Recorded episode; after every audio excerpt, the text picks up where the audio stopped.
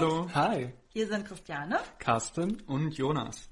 In dieser Folge soll es um die Bundestagswahl gehen, die uns ja direkt bevorsteht. Wir bei Polis 180, Grassroots Think Tank für Außen- und Europapolitik in Berlin, haben einen Wahlprogrammcheck gemacht. Wir bestehen ja aus mehreren Programmen, mehrere Themen. Wir sind hier das Team Migration und haben uns mal die Positionen und Forderungen äh, verschiedener Parteien angeschaut und zusammengefasst. Und wir geben euch ein paar Einblicke, damit ihr eine bessere Vorstellung habt, was die Parteien so zu bieten haben bei dem Thema.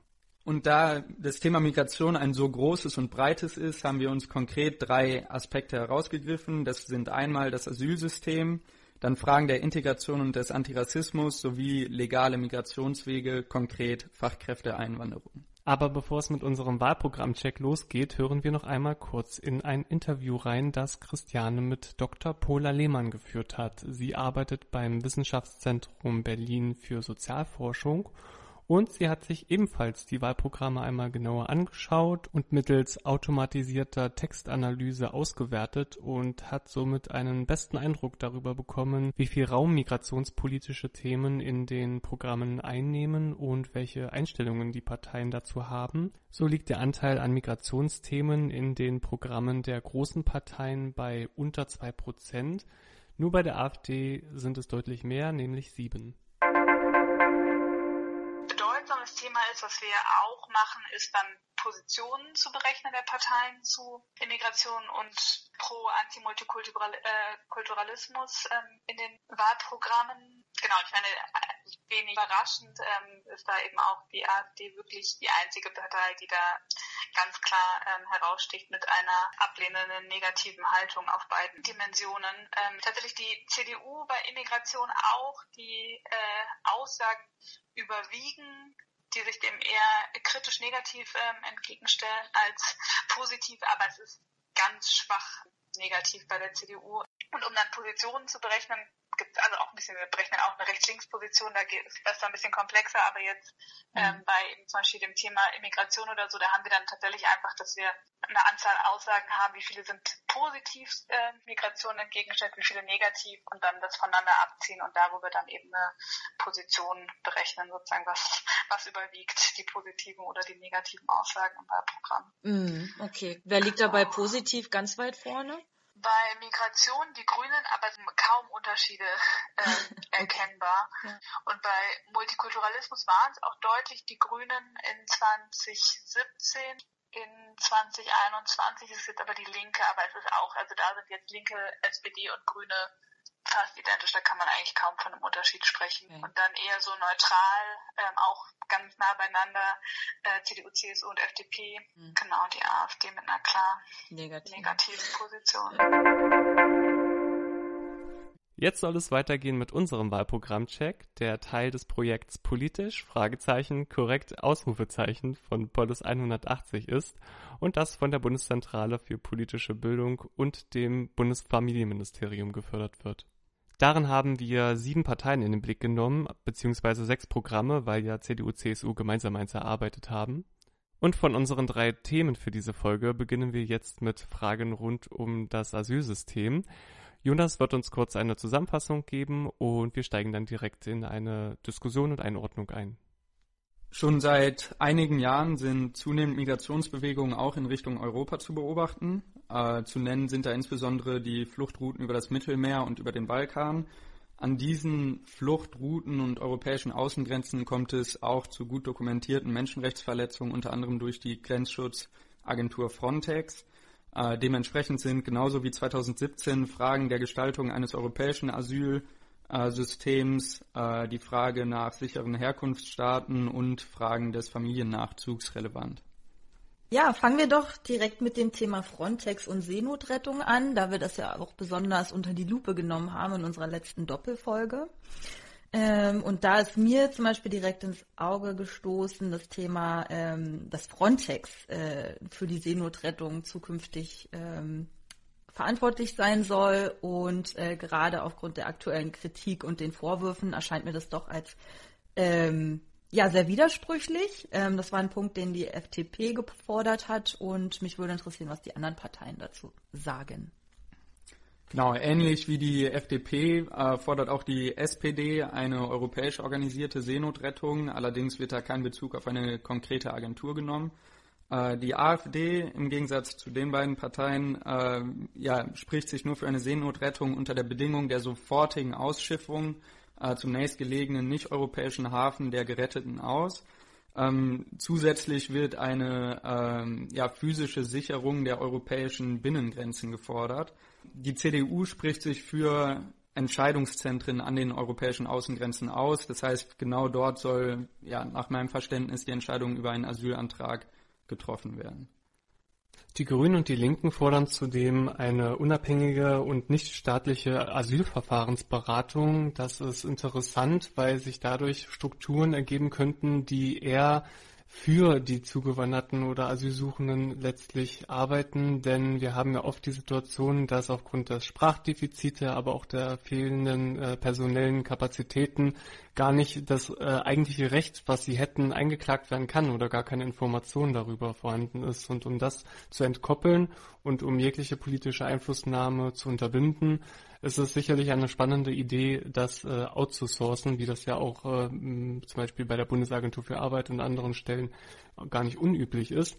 Ja, hier könnte man sich vielleicht fragen, ähm, ob diese neuen ähm, also unabhängigen Verfahrensberatungen in direkter Konkurrenz zu den äh, bereits bestehenden Stellen, wie zum Beispiel die unabhängige also Verfahrensberatung der AWO steht, ähm, oder ob solche Stellen eher weiter ausgebaut werden sollen. Kommen wir zu einem weiteren Aspekt, dem Thema der sicheren Drittstaaten. Die Linke spricht sich ganz klar gegen eine solche Regelung aus. Ebenso die Grünen, die lehnen eine äh, Einordnung sicherer Drittstaaten und Schnellverfahren an den Außengrenzen grundsätzlich ab. Äh, anders sehen das die AfD und die CDU. Die AfD spricht sich für eine Ausweitung der Liste sicherer Drittstaaten aus. Zum Zweck der Reduktion der Asylbewerber schlägt die CDU einen Dreiklang aus effizienteren Asylverfahren, schnellerer Rückführung und einer Ausweitung der Liste sicherer Drittstaaten vor. Äh, diesbezüglich wurde das Konzept der kleinsicheren Herkunftsstaaten entwickelt. Somit könnte die Zustimmung des Bundesrates umgangen werden. Ähm, und auch dazu möchte ich nochmal ein Zitat anbringen aus dem Buch von Gerald Knaus, Welche Grenzen brauchen wir? Da heißt es nämlich, also wenn wirklich der Hintergrund ist, die Asylantragsstellenden Zahl zu reduzieren, ähm, heißt es bei ihm im Buch, ausschlaggebend für die Anzahl von Asylanträgen ist die Beschleunigung der Verfahren und nicht der formale Status sichere Herkunftsstaaten. Und das basiert er auf Erfahrungen mit Asylanträgen aus der Balkanregion, ähm, wo damals die deutschen Behörden Ende 2012 beobachten konnten, dass die Zahl der Erstanträge auf ein Sechstel fiel. Also die Frage ist, ob diese Kategorie sichere, sichere Herkunftsstaaten überhaupt sinnvoll ist, denn ähm, außerdem wird ja auch jeder Asylfall ähm, trotzdem individuell betrachtet, egal ob jemand einen Asylantrag aus einem sicheren Herkunftsstaat stellt oder nicht. Und auch darum wird es ähm, in Jonas nächsten Beitrag gehen, wo wir um diesen um, neuen Umverteilungsmechanismus und diese Idee sprechen. Da ist nämlich die Frage, ob diese individuellen Bedürfnisse äh, ja damit übergangen werden, wenn man nun nach äh, Sprachkenntnissen und familiären Bindungen der Asylantragstellenden geht. Ja, oder heißt es erstmal Sicherheit egal wo und keine Berücksichtigung der individuellen Wünsche mehr? Das ist eine ganz kritische Frage, meiner Meinung nach. Ich kann mich auch konkret an einen Fall aus dem Integrationsbüro äh, meiner damaligen Tätigkeit erinnern, ähm, da hatte ich einen Kunden aus Burkina Faso, also französischsprachig, der hier in Deutschland unbedingt den Asylantrag stellen wollte, weil er in Frankreich äh, so schlecht behandelt wurde. Und die Frage ist, ähm, würde er das nach diesem neuen um Umverteilungsmechanismus noch können oder würde er aufgrund seiner Sprachkenntnisse direkt nach Frankreich geschickt werden? Genau, und zu deinem Beispiel, Christiane, beziehen die Parteien unterschiedlich Stellung. Einen gemeinsamen europäischen Ansatz vertritt ebenfalls die FDP, die sich dafür einsetzen, dass bereits in den Herkunftsländern äh, in den europäischen Botschaften die Asylgesuche gestellt werden können und dort schon eine Entscheidung getroffen werden kann. Allerdings äh, setzen sie sich ebenfalls auf der anderen Seite für eine ja, Verschärfung des Asylsystems insofern ein, dass weitere Plätze in der Abschiebehaft geschaffen werden sollen. Gegen eine Ausweitung des Rechts auf Familiennachzug positioniert sich die CDU. Die SPD und die Linke sprechen sich für eine Ausweitung des äh, Rechts auf Familiennachzug aus. Demnach soll es nicht nur für unbegleitete Minderjährige gelten, sondern ebenfalls für subsidiär Schutzberechtigte. Äh, ja, das müssen wir an der Stelle vielleicht noch mal kurz erklären, was subsidiär schutzberechtigt heißt. Das sind also Menschen, denen nicht der Flüchtlingsstatus anerkannt wird, aber es wird anerkannt, dass denen in ihrem Herkunftsland ein ernsthafter Schaden droht. Ganz genau. Und diese Anerkennung wollen die Linken auf äh, Personen, die aufgrund ihrer sexuellen Orientierung oder Identität in ihren Herkunftsstaaten verfolgt sind, ausweiten. Äh, zudem möchten sie die Möglichkeit einräumen, Bürgern aus Ländern, die ja aufgrund des Klimawandels unbewohnbar werden oder geworden sind, einen europäischen Klimapass auszustellen. Gut, um das Thema Asyl hiermit erstmal abzuschließen und zum nächsten Themenblock Integration zu kommen, würde ich gerne noch ein Zitat von Patrice Poutrous äh, von seinem Buch Umkämpftes Asyl anbringen.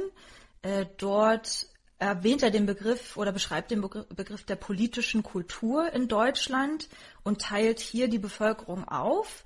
Einmal in die einen, die meinen, eine offene Flüchtlings- und Asylpolitik stelle die Garantie dar für die Abkehr von der rassistisch geprägten Vergangenheit, insbesondere des Nationalsozialismus.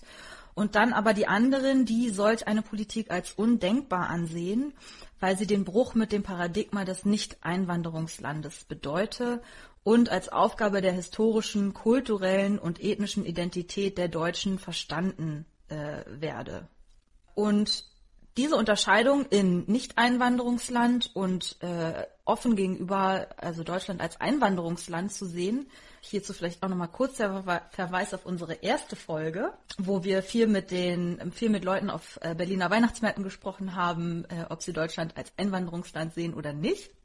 Finde ich kann man hier auch unterteilen in diese zwei Einsätze, wenn es um das Thema Migration geht. Also die Menschen, die Deutschland als Einwanderungsland betrachten, sind eher dazu gewillt, Integration als ja was was gegenseitiges zu sehen. Also nicht nur die Sicht, dass Leute sich hier integrieren müssen, sondern dass auch die deutsche Gesellschaft sich irgendwie ja offener zeigen muss äh, und nicht starr bleiben kann, sondern sich auch weiterentwickelt und verändert. Und die Menschen, die Deutschland eher als Nicht-Einwanderungsland sehen, das kommt ganz klar im Parteiprogramm der AfD zum Beispiel vor, die sehen die Integration eher als eine Hohl- und Bringschuld. Also nur diejenigen, die hier ankommen, sollen sich integrieren. Ja, und dazu hören wir jetzt einen Ausschnitt aus deinem Interview mit Sena Sagal, eine unserer Interviewgäste für diese Folge. Es war eine Riesenbereicherung für uns, weil ihre persönlichen und auch beruflichen Erfahrungen uns noch einmal dabei geholfen haben, unsere Sicht der Dinge besser reflektieren zu können.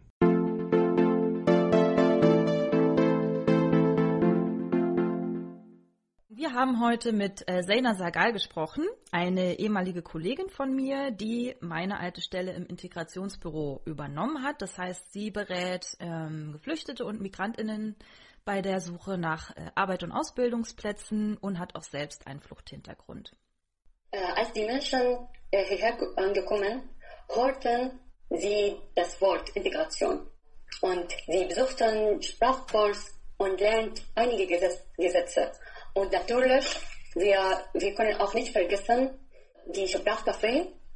Und sie war mit, mit Deutsche und die Deutsche hatten auch uns Unterstützung, Sprache zu lernen und auch äh, Papier äh, oder diese Papierhilfe leisten.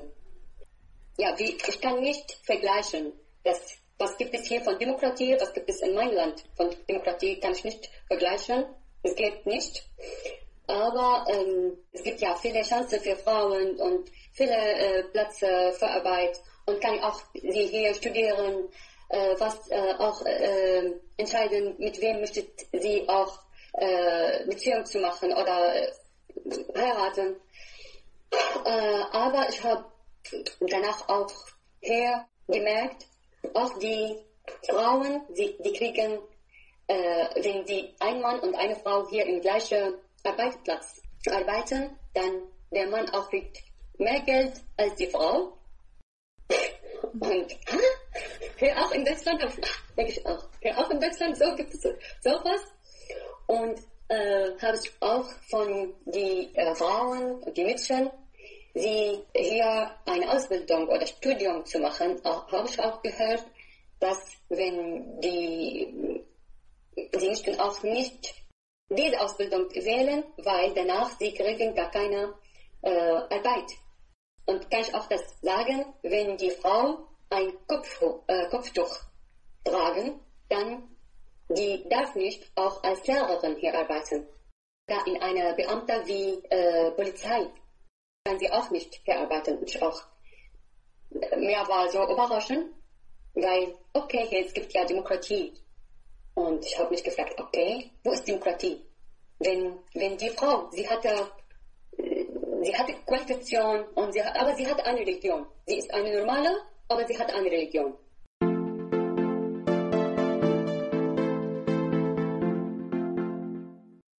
Hier haben wir also von Sena selber auch nochmal gehört, dass es äh, viel zu oft nur um die Integration der Neuankömmlinge geht, obwohl es eigentlich, wie die SPD im Programm zum Beispiel sagt, ja eher eine gesellschaftliche Aufgabe sein sollte.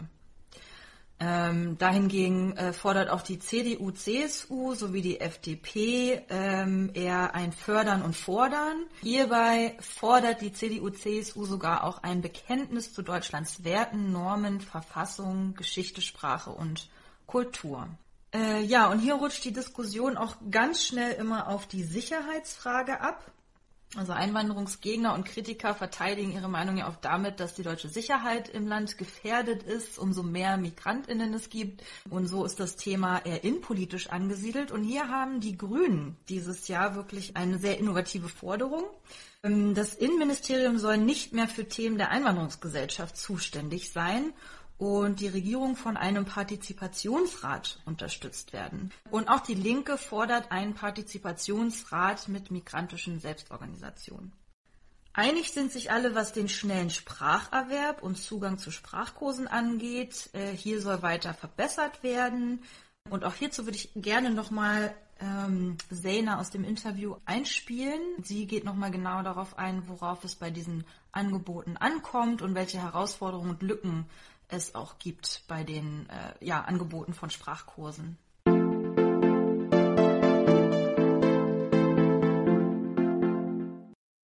Von meiner Sprachcafé habe ich erstmal zwei oder drei äh, Veranstaltungen im, im, gleichen Monat äh, war ich als Teilnehmerin und ich habe auch das gemerkt, die, die Leute sprechen über uns.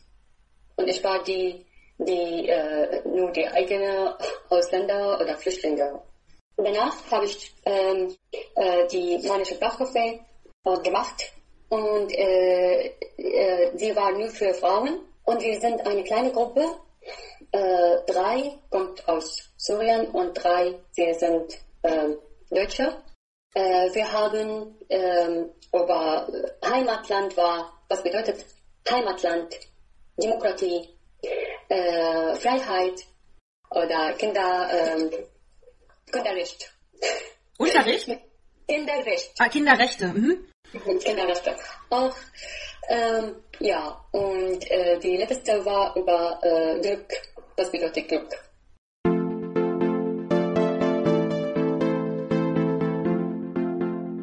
Zu dem Thema, wo Fragen der Migration politisch richtig oder gut aufgehoben sind, lässt sich auch vielleicht nochmal ergänzen, dass Annalena Baerbock im Rahmen der Berliner Reden für einen neuen Gesellschaftsvertrag und ebenso im Interview mit der türkischen Gemeinde Deutschland äh, geäußert hat, dass sie sich für ein Gesellschaftsministerium einsetzt, indem sie auch nochmal die Unterscheidung zwischen einem Einwanderungsland und einer Einwanderungsgesellschaft herstellt und weil wir eine Einwanderungsgesellschaft sind, müssen wir andere Dinge finden, die uns verbinden, äh, anstatt Herkunft, äh, Aussehen oder Religion.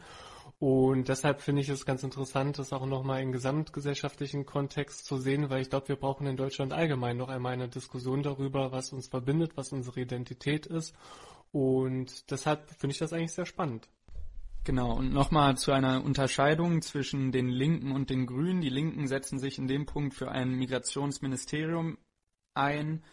Ähm, die Grünen fassen den Punkt etwas allgemeiner und so soll in diesem ja, benannten äh, Gesellschaftsministerium auch äh, Rechte von Frauen, von homosexuellen Senioren und von Menschen mit Behinderungen aufgegriffen werden.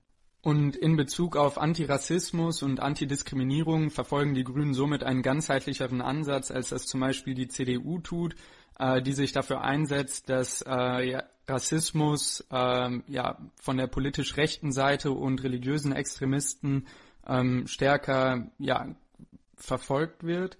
Damit wird meiner Einschätzung nach allerdings ein wenig verkannt, dass Rassismus und Diskriminierung auch strukturell und aus der Mitte der Gesellschaft heraus geschieht.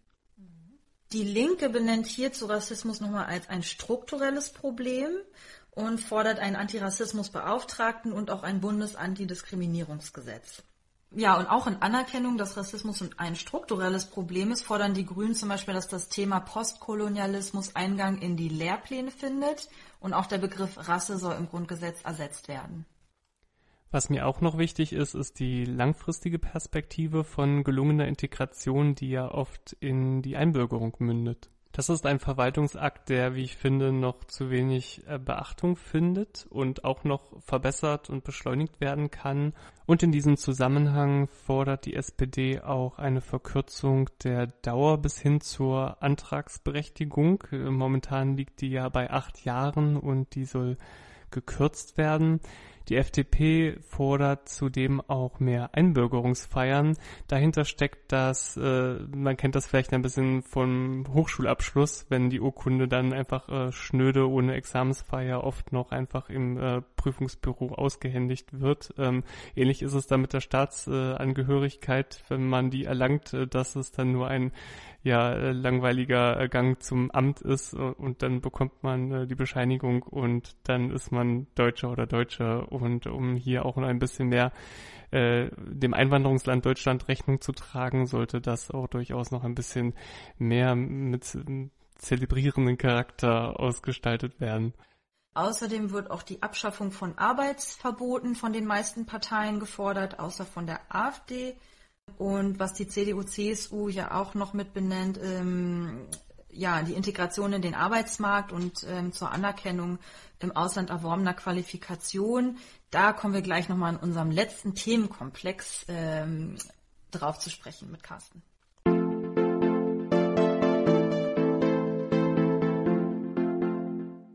Im letzten Teil unseres Wahlprogrammchecks soll es um die Fachkräfteeinwanderung gehen. Wir sind auf Einwanderung angewiesen. Das sagt auch schon seit einigen Jahren das Institut für Arbeitsmarkt und Berufsforschung.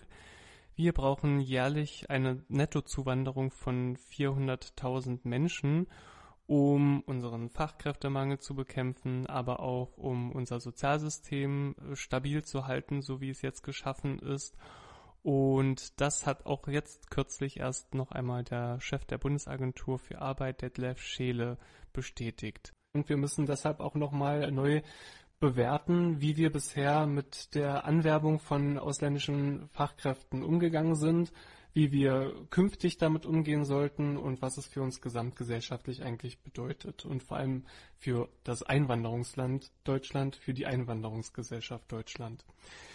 Noch einmal ein äh, kurzer Blick auf die äh, Fakten. Wir haben Prognosen im Bereich äh, Fachkräfte äh, in MINT-Berufen, das ist Mathematik, Informatik, äh, Naturwissenschaften und Technik. Dort äh, hat das Institut der deutschen Wirtschaft in Köln ähm, errechnet, dass Deutschland in den nächsten zehn Jahren bis zu 280.000 Fachkräfte jährlich braucht, zusätzlich zu dem, was der aktuelle Arbeitsmarkt herbekommt. Wir wissen, dass im Gesundheitsbereich auch schon lange im Ausland angeworben wird, weil der eigene Gesundheitsarbeitsmarkt es nicht hergibt.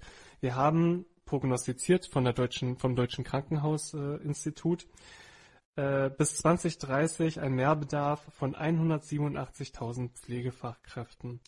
Das Bundeswirtschaftsministerium selbst nennt zum Beispiel auch Handwerk, Metall und die Elektroindustrie als Berufsgruppen, wo bereits jetzt ein erheblicher Mangel besteht und auch künftig bestehen wird. Schaut man sich die letzten Jahre zwischen der sogenannten Flüchtlingskrise und äh, der Corona-Pandemie an, sieht man rückläufige Zahlen in der Nettozuwanderung. 2019 sind insgesamt 320.000 Menschen zugewandert, wobei hier nicht zwischen Asyl, Erwerbsbeschäftigung oder Bildungsmigration unterschieden wird. Das heißt, wenn wir uns das im Einzelnen anschauen, sehen wir, dass 66 Prozent der Zugewanderten aus den europäischen Ländern stammen. Hier ist ohnehin viel Zu- und Abwanderung und der europäische äh, Kontinent selbst altert ja auch weshalb es vielleicht interessant ist, auf die Zuwanderung aus Drittstaaten zu schauen, weil das hier auch tendenziell oft eher jüngere und immer besser qualifizierte Menschen sind. 2019 lag ihr Anteil allerdings bei nur etwa 40.000 und somit ist noch Luft nach oben. Wir haben seit dem 1. März 2020 das Fachkräfteeinwanderungsgesetz, äh, ein Gesetz, das in der Großen Koalition von der SPD ähm, hart erkämpft wurde. Die Idee war aber gar nicht so neu. Daran wurde seit 2001, seit der Süßmut äh, Zuwanderungskommission daran diskutiert, gewerkelt, drumherum auch immer die Frage, ist Deutschland ein Einwanderungsland oder nicht? Wir haben das besetzt bekommen. Was bedeutet das? Äh, es hatte Vereinfachungen und Beschleunigungen im äh, Fachkräfteverfahren mit sich gebracht. Das bedeutet, wie und welche Visa kann ich beantragen, um nach Deutschland zu kommen, abseits von der kompletten Flucht- und Asylthematik. Und das ist sehr wichtig, denn bislang hatten wir einen sehr starken Fokus auf hochqualifizierte Berufe und äh, einwandernde Menschen, die aus dem äh, EU Mitgliedstaaten hauptsächlich kamen und aus den Drittstaaten mit der sogenannten blauen Karte. Wer sich einmal mehr mit dem Thema allgemein beschäftigen möchte, dem kann ich empfehlen, äh, auf das Internetportal Make It in Germany zu gehen. Damit hat die Bundesregierung äh, eine Möglichkeit geschaffen, sowohl für inländische Interessierte, aber auch ausländische in mehreren Sprachen sich darüber zu informieren, wie so ein Fachkräfteverfahren funktioniert. Ich finde, das klappt schon ganz gut, wenn man ganz allgemeine Funkt äh, Informationen haben möchte, aber wenn es dann doch um die eigentliche Beantragung geht und äh, darum geht herauszufinden, was die Kriterien sind, dann äh, verfallen wir schnell wieder in eine Situation, wo es ohne Unterstützung und Beratungsleistung nicht geht. Dafür ist vor allem auch im föderalen Flickenteppich ähm, äh, einfach eine zu große Intransparenz, als dass das äh, von alleine funktionieren würde.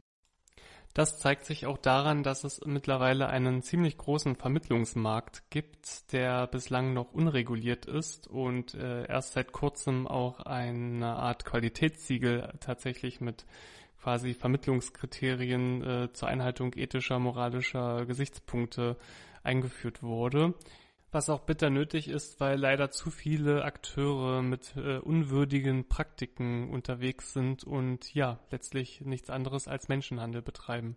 Aber es gibt genauso auch nachhaltige und menschenorientierte ja, Vermittlungsprogramme mit einfach Service-Charakter, sowohl für Unternehmen, die Fachkräfte aus dem Ausland suchen, als auch für die äh, Einwandernden selbst.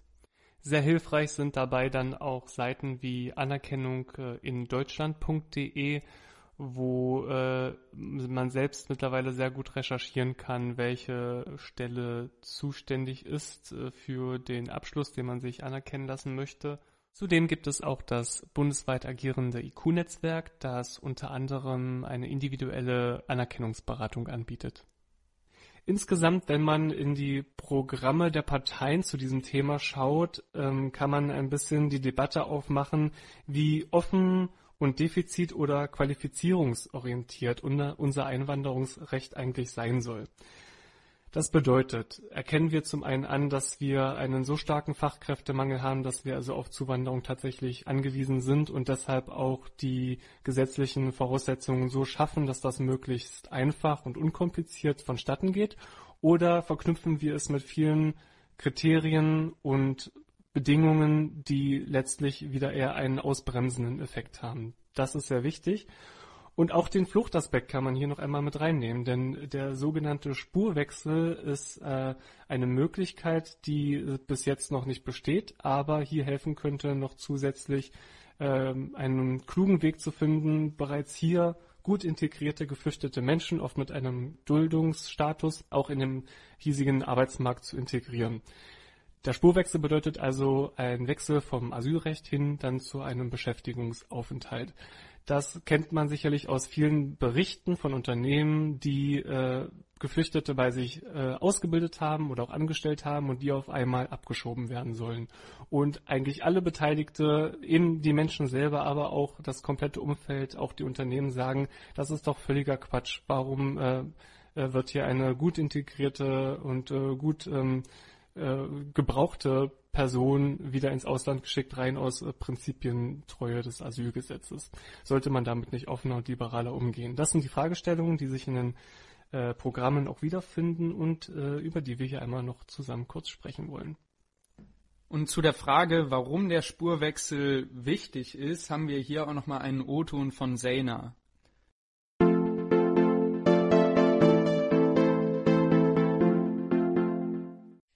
Habe ich auch erzählt, wenn man ja, ja gar keine Sicherheit äh, von, von Gefühl, äh, dann ihr darf nicht die Ausbildung machen und kann er auch nicht hier ihre Zukunft auch äh, bauen.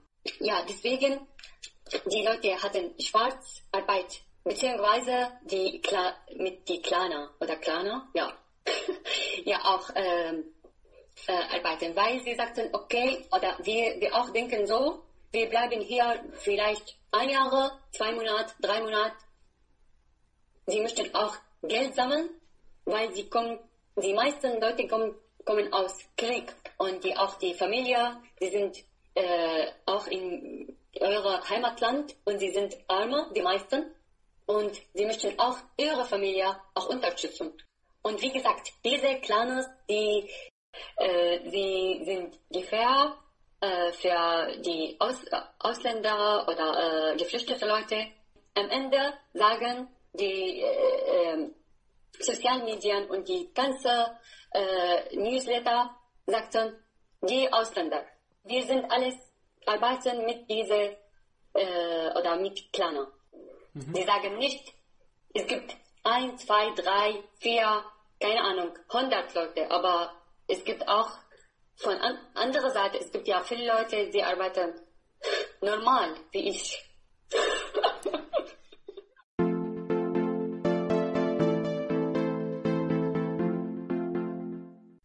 Genau, und wie wir gerade gehört haben, bietet der Spurwechsel eine wichtige Möglichkeit, dauerhafte Perspektiven auch für Erwerbsmöglichkeiten in Deutschland zu bieten. Ähm, das ja, macht die, äh, den Eintritt in eine Parallelgesellschaft, die auch durch Clankriminalität charakterisiert ist, äh, weniger attraktiv. Das ist auch eine gute Überleitung zu dem Thema Sicherheit. Äh, Im Jahr 2019 waren nur 8% aller Tatverdächtigen in Deutschland Migranten. Und das zeigt wieder mal, ähm, dass eine Einordnung der Migration als innenpolitisches Sicherheitsthema verfehlt ist. Ja, ich persönlich wünsche mir deshalb, dass wir Zuwanderung nicht mehr dämonisieren, sondern dass es eher selbstverständliches Merkmal äh, in Deutschland und Europa in unseren Köpfen ist und dass wir der Welt künftig zeigen, wie klug und fortschrittlich wir darin sind, ähm, Zuwanderung zu organisieren und zum Wohle aller auch von uns zu nutzen, für die Menschen, die hierher kommen, aber auch gesamtgesellschaftlich. Ja, Carsten, vielen Dank erstmal an dich für die ausführliche Einordnung und Einführung in das Thema, die, glaube ich, auch nochmal sehr wertvoll für unsere ZuhörerInnen ist. Und ähm, ja, wie spiegelt sich denn das, was du alles gesagt hast, in den Parteiprogrammen letztendlich wieder? Ja, ich beginne mal direkt mit dem Thema Spurwechsel. Haben wir jetzt gerade ausführlich drüber gesprochen. Es ist so, dass sich das äh, im Wahlprogramm der Grünen und FDP äh, ganz explizit wiederfindet. Die sprechen sich klar dafür aus. Dagegen sind indirekt CDU und CSU. Sie sagen nämlich, dass sie äh, die Bleiberechtsmöglichkeiten ausreisepflichtiger stärker einschränken möchten. Und das ähm, ja, widerspricht sozusagen den Grundgedanken des Spurwechsels.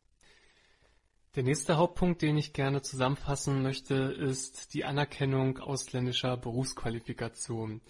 Das ist sicherlich die Bremse Nummer eins, wenn es um erfolgreiche Fachkräfteeinwanderung geht, denn wir müssen uns Deutschland da wie einen föderalen Flickenteppich vorstellen, aber auch die Zuständigkeiten sind unterschiedlich, je nach Berufsgruppe. Mal sind es die Handelskammern, mal äh, sind es äh, die äh, Landesämter für Soziales und Gesundheit in den Bundesländern. Ansonsten gibt es für einige Berufe auch spezielle einzelne deutschlandweite Zentralstellen.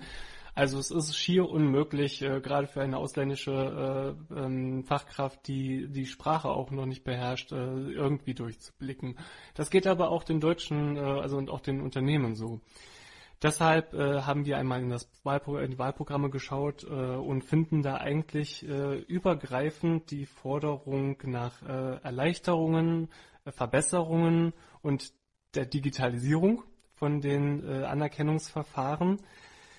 Leichte Unterschiede gibt es zum Beispiel in dem Vorschlag äh, bei der CDU-CSU, die sogar ähm, deutsche Botschaftsangehörige mit der Funktion ausstatten wollen, Fachkräfteeinwanderung dort vor Ort im Ausland selbst zu betreiben, mit einer eigenen Stelle, die also gut ausgebildete und leistungsbereite Menschen, wie sie schreiben, äh, zu finden und beim Zuwanderungsprozess aktiv zu unterstützen.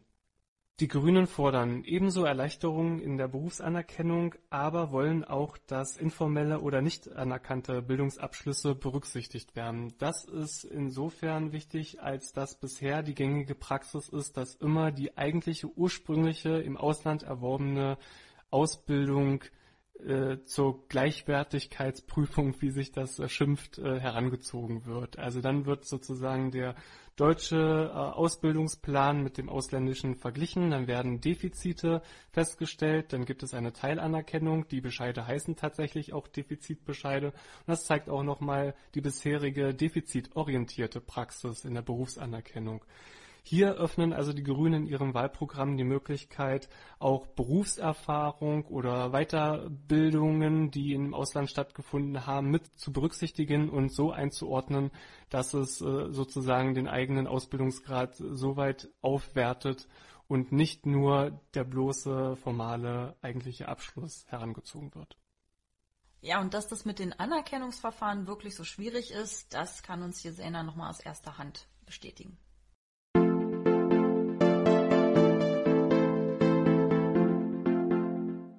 Gut, ja, es gibt ja viele Chancen für die Leute, die kann ich auch das nicht äh, vergessen. Ich selber habe hier einen eine, äh, Platz in der Uni. Okay, ich habe viel gearbeitet wegen diesem Platz, aber es gibt ja äh, Programme in der äh, Uni und verschiedene Uni. Ja, aber äh, gibt es auch Leute, sagen auch das ganz anders. Aber für meine Erfahrung und wenn man auch ja Arbeit suche oder äh, zu finden, Arbeit auch zu finden, die Leute auch sagen oder die gucken nicht nach die Qualifikation, sondern gibt es viele Leute, äh, äh, sagen, ja, okay, das ist nicht Deutsche, das ist Ausländer und sie hatte auch gar keine Ahnung.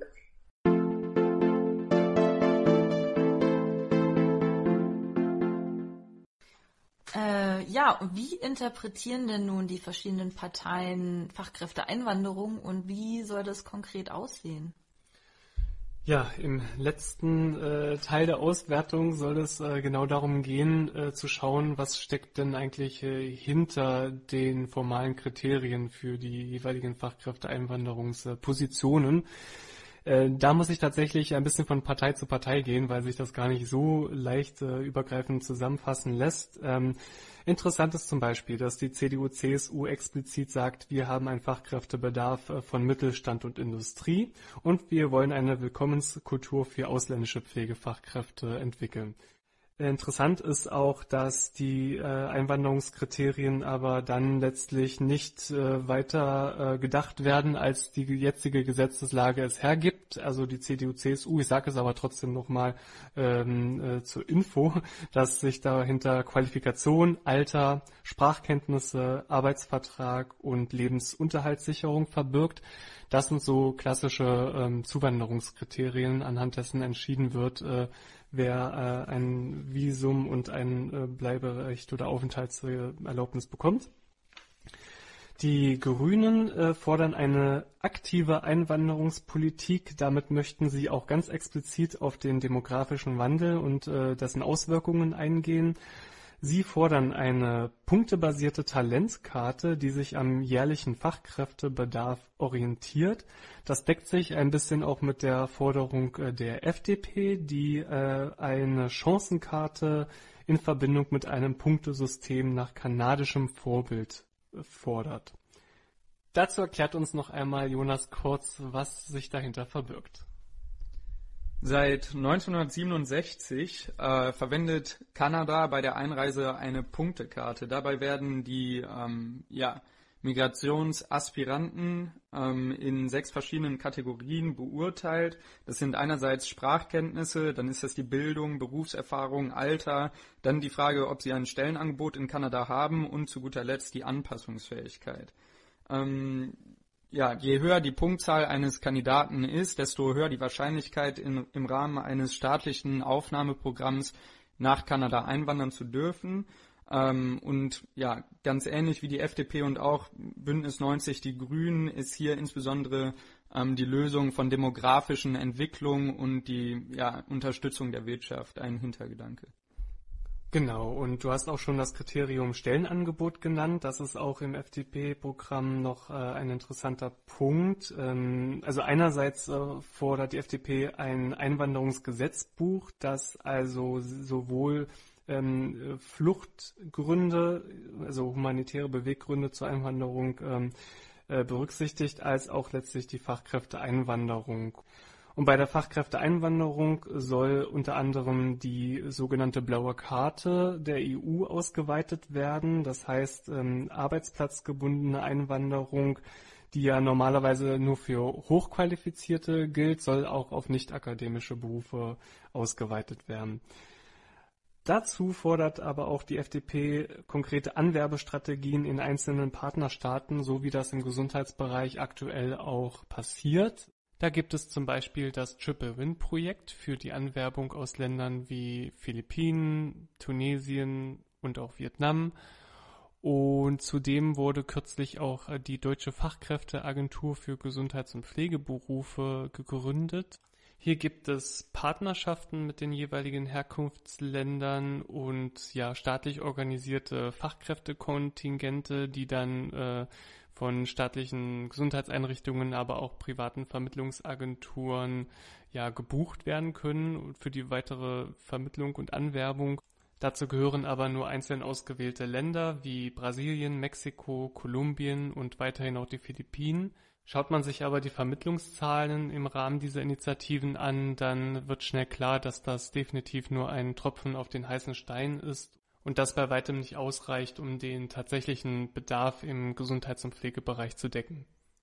Ganz im Gegensatz dazu will die Linke keine gezielte Fachkräftegewinnung aus vereinzelten Staaten zur Bekämpfung des Fachkräftemangels, Generell soll nicht die Herkunft oder der ökonomische Nutzen des Menschen darüber entscheiden, ob er einwandern darf oder nicht, sondern es soll ein allgemeines Recht auf Bewegungsfreiheit geben. Die Linken fordern ein offenes und solidarisches Einwanderungsrecht. Dabei sollen auch Faktoren wie Armut und Klima berücksichtigt werden. Die SPD verfolgt in ihrem Wahlprogramm einen umfassenden Ansatz und verweist auf die Umsetzung des globalen Migrationspakts der Vereinten Nationen, in dem sich die Staaten unter anderem auch äh, zur Verfügbarkeit und Flexibilität regulärer Migration verpflichten. Darüber hinaus sollen speziell bei Stellenausschreibungen im öffentlichen Dienst auch Angaben zur Anerkennung ausländischer Qualifikationen formuliert werden weil der SPD insbesondere die interkulturelle Öffnung staatlicher Institutionen wichtig ist. Zum Schluss noch zu den äh, Positionen der AfD. Hier findet man im Wahlprogramm den Begriff einer identitätswahrenden Migrationspolitik, die sich am äh, japanischen Vorbild orientieren soll. Damit ist gemeint, dass, äh, so steht es im Programm, Landesstrukturen ins Auge gefasst werden sollen. Das heißt, Zuwanderung soll sich daran orientieren. Es wird ein Bekenntnis zur kulturellen Identität Deutschlands gefordert und eine intensive Integrationsbereitschaft vorausgesetzt. Beim Thema Fachkräftemangel vertritt die AfD die Position, dass in Zukunft eine sinkende Beschäftigung zu erwarten ist. Deshalb wäre die sogenannte Massenmigration durch Fachkräfteeinwanderung ausgelöst äh, schlecht und würde negative Auswirkungen auf den Arbeitsmarkt und im Sozialleistungssystem mit sich führen. Hierzu muss vielleicht noch eingeordnet werden, dass eine sinkende Erwerbsbevölkerung grundsätzlich zu erwarten ist, Was nicht zuletzt daran liegt, dass die geburtenstarken Jahrgänge, also die sogenannten Babyboomer, bald in Rente gehen. Äh, Carsten, nochmal eine Rückfrage zum Punkt ähm, von der Linken, und zwar zur gezielten Fachkräftegewinnung. Da wird ja auch heiß diskutiert, ob es da nicht eher zu einem Brain Drain kommt, also ähm, ob die Fachkräfte nicht in den Herkunftsstaaten viel mehr gebraucht werden. Wie positionieren sich denn die Parteien dazu? Die Parteien greifen das in ihren Programmen nicht explizit auf, aber es gibt beispielsweise die Liste der Weltgesundheitsorganisation, in der 57 äh, Staaten genannt werden, aus denen kein Gesundheitspersonal abgeworben werden darf. Und das alles geschieht anhand bestimmter Kriterien.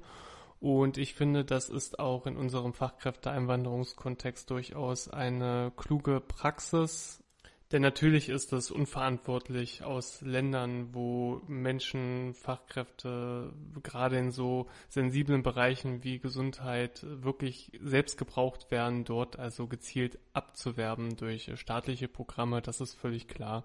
Aber grundsätzlich ist, wenn wir über die Anwerbung von äh, Drittstaaten, also Austrittsstaaten, oder was heißt auch Anwerbung, eigentlich geht es auch eher darum, um die Möglichkeit zur Einwanderung, die wir schaffen. Und wenn wir also davon ausgehen, dass es Menschen grundsätzlich möglich sein soll, äh, nach Deutschland zu kommen, wenn sie entsprechende Kriterien erfüllen, dann äh, ist das an sich gesetzt, bezieht sich aber auch oft auf Herkunftsstaaten, die eine sehr junge Bevölkerung haben, wo die Jugendarbeitslosigkeit hoch ist und wo sozusagen ein Ausbildungsüberschuss in manchen Berufsgruppen besteht, weshalb also nicht immer automatisch davon ausgegangen werden muss, dass wenn Menschen auch viel aus einem Land äh, nach Deutschland kommen, das sich auf das Land negativ auswirkt. Das muss man individuell betrachten. Ja, um das Ganze nochmal abzurunden und äh, vielleicht auch nochmal die Sichtweise auf die verschiedenen Parteiprogramme zu ergänzen, äh, möchten wir hier nochmal einen Beitrag aus einem Interview mit Viktoria Rietig wiedergeben. Sie ist die Leiterin im Migrationsprogramm der Deutschen Gesellschaft für Auswärtige Politik in der Schweiz.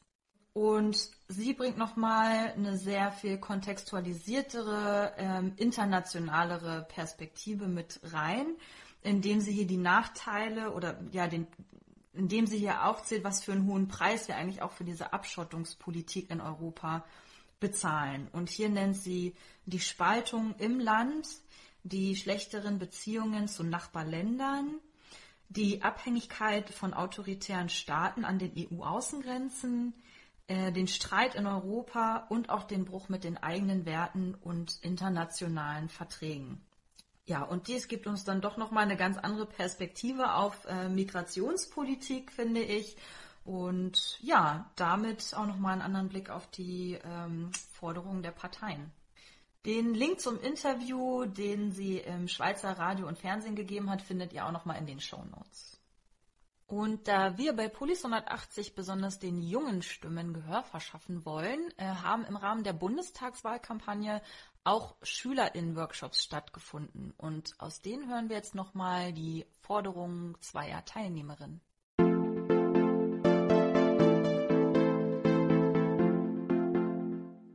Ist natürlich eine schwierige Forderung, aber äh, diesen, diesen rassistischen Blick auf Migration, dass man das noch ein bisschen mehr reflektiert ähm, und halt eben nicht nur auf die Migranten, die sich schon im Land befinden, die Migrantinnen, sondern auch auf Konflikte in anderen Ländern und äh, auf Krisen in anderen Ländern und wie ähm, wie Migration entsteht und stattfindet und dass wir uns ein bisschen bewusster sind, dass unser gesellschaftlicher Rassismus schon das färbt und dann halt eben auch färbt, wie wir, wie wir die Migration wahrnehmen.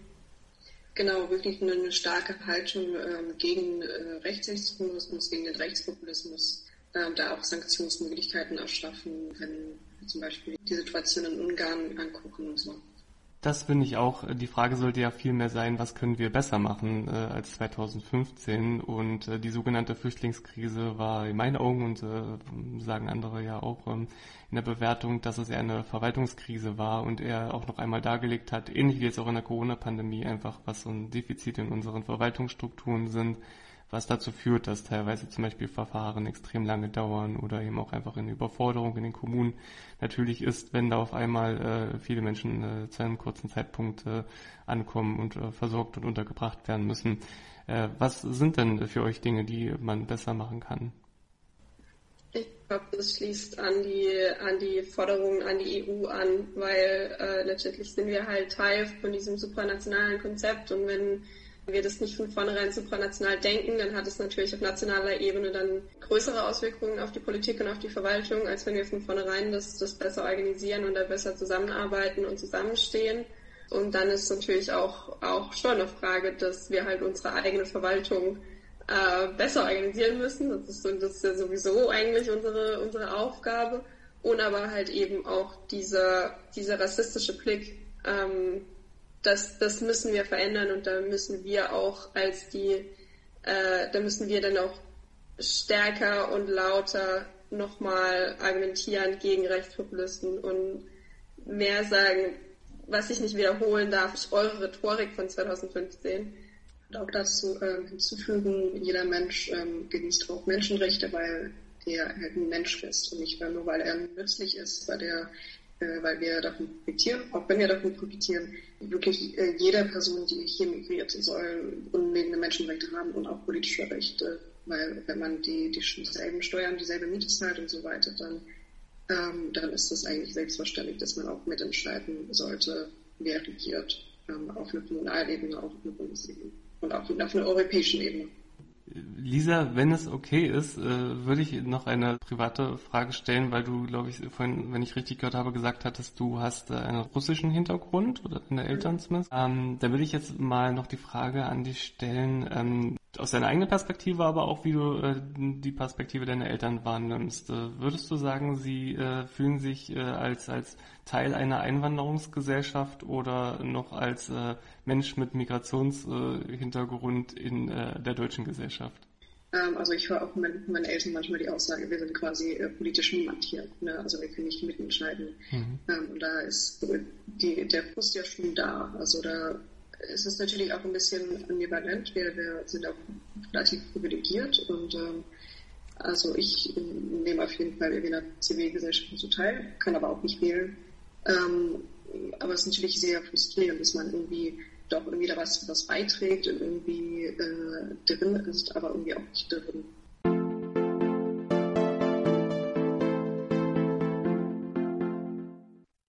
Jetzt sind wir auch schon am Ende unserer vierten Folge angekommen. Diesmal ging es um den Wahlprogrammcheck zur Bundestagswahl am 26.09.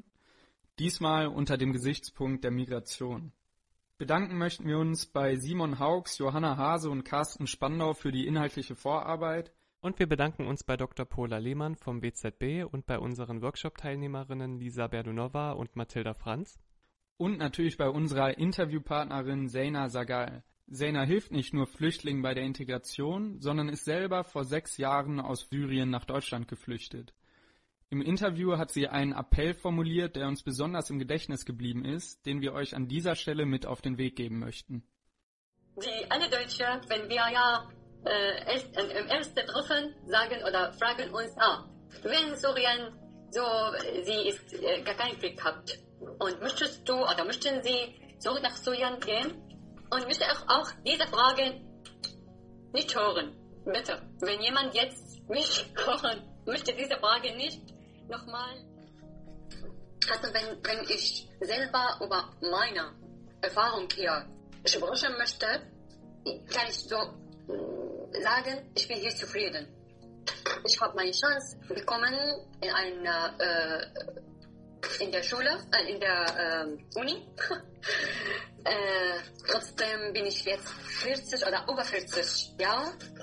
Äh, ich habe einen Arbeitsplatz gefunden, bin ich auch zufrieden. Meine Kollegen sind sehr freundlich. Ich, ich habe das Gefühl, dass ich bin eine von euch. Ja, ich finde auch hier von Demokratie kann ich auch das, was, was ich will, hier machen. Und finde ich auch so total gut für die Zukunft für meine Kinder. Ja, möchte ich auch nicht, wenn auch Syrien ohne, ohne Krieg. Ich will auch nicht zurück. Das war Folge 4 von Migraton. Wir haben für euch den Wahlprogrammcheck von Polis 180 zusammengefasst und eingeordnet. Den kompletten Migrationscheck findet ihr zum Nachlesen auf unserer Internetseite polis180.org. Dort findet ihr auch weitere Zusammenfassungen von Wahlprogrammen, zum Beispiel zu den Themen Gesundheit, Wirtschaft, Klima und Energie, Sicherheits- und Verteidigungspolitik, Kultur oder Digitalisierung. Die Redaktionsleitung und Moderation für diese Folge übernahmen Christiane Butler, Jonas Luppen und Carsten Spandau. Zuständig für die Produktion und Macher der Musik ist Carsten Spandau. Dieser Polis 180 Podcast gibt ausschließlich die Meinung der Autorinnen und Autoren wieder. Die Verantwortung für den Inhalt liegt bei Ihnen. Polis 180 ist ein Grassroots Think Tank, der wissenschaftliche Erkenntnisse für politische EntscheidungsträgerInnen übersetzt. Ideen, Analysen und Lösungsansätze unserer Generation bringen wir durch innovative, partizipative und inklusive Ansätze in den politischen Diskurs ein. In thematischen Programmen und mit neuen und kreativen Formaten entwickeln wir echte Alternativen für eine konstruktive Außen- und Europapolitik.